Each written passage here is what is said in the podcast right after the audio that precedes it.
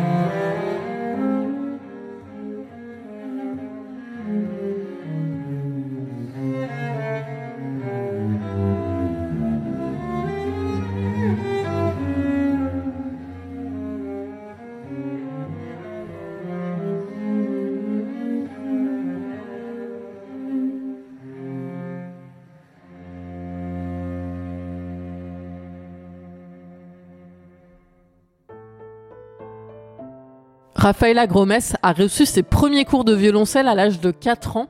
N'ayant que 7 ans, elle accompagnait déjà ses parents, tous deux violoncellistes sur scène.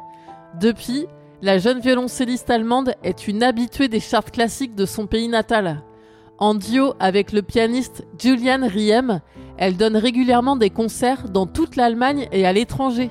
Sur son album sorti en octobre, elle reprend des classiques de Klengel, Strauss, Brahms et Schumann. J'ai choisi pour vous la romance, magnifique mouvement lent du concerto pour piano de Clara Schumann. Du classique dans le casque d'Amélie.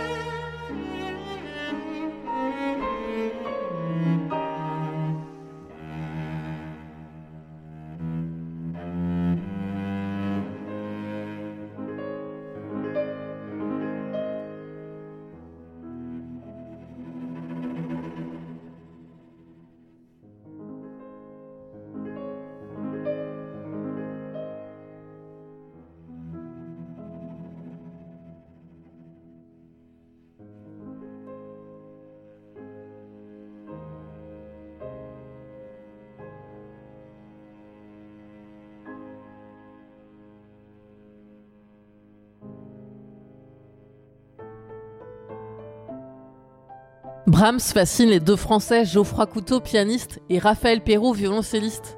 Raphaël est le premier violoncelle solo de l'Orchestre national de France. Brahms est compositeur, pianiste et chef d'orchestre allemand. Il a travaillé avec les musiciens célèbres de son époque, dont notamment la pianiste Clara Schumann, que nous avons écoutée juste avant. Je vous propose le deuxième mouvement, quasi comme un menuet, de sa première sonate en mi mineur. Du classique dans le casque d'Amélie.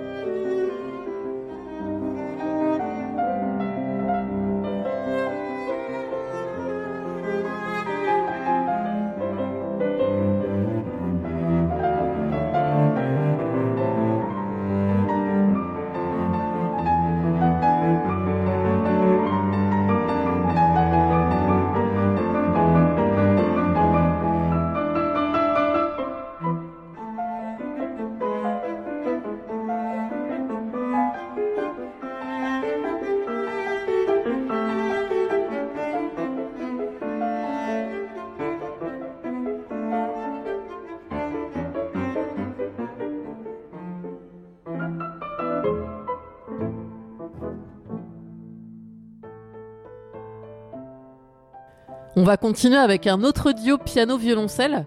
David Berlin et Benjamin Martin ont souhaité mettre à l'honneur trois maîtres du romantisme français, la beauté lyrique de Chopin, la puissance élémentaire de Saint-Saëns et l'élégance sereine de Louise Farinck. La musique de Louise Farinck est aujourd'hui redécouverte par les nouvelles générations de mélomanes. Je me suis moi aussi intéressée à son histoire.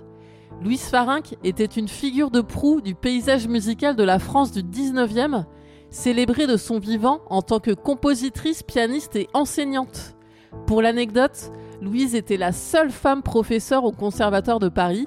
Elle a insisté et a finalement obtenu au bout de huit années de lutte un salaire égal à celui de ses collègues masculins.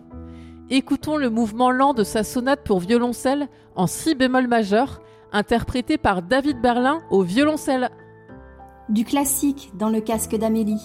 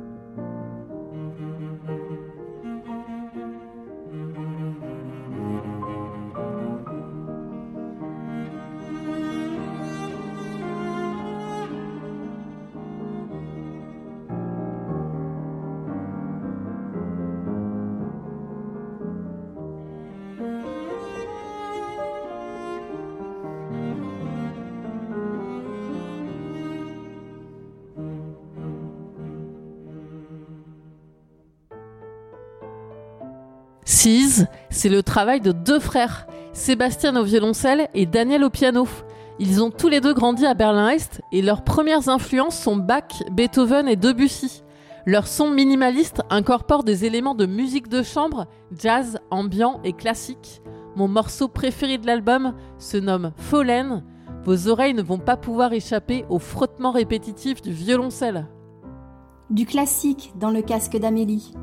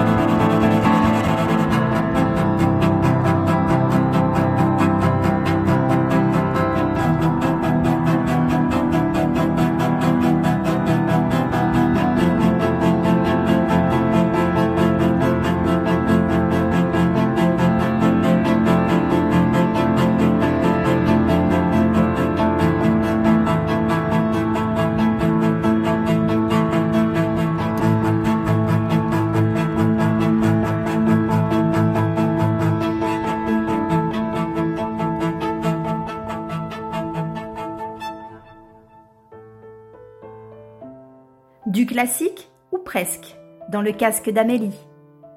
Pour le bonus de l'émission, j'avais envie de vous présenter le duo Brady, duo français de violoncelle qui vient de sortir son premier album, Pleine, après 10 ans de concert.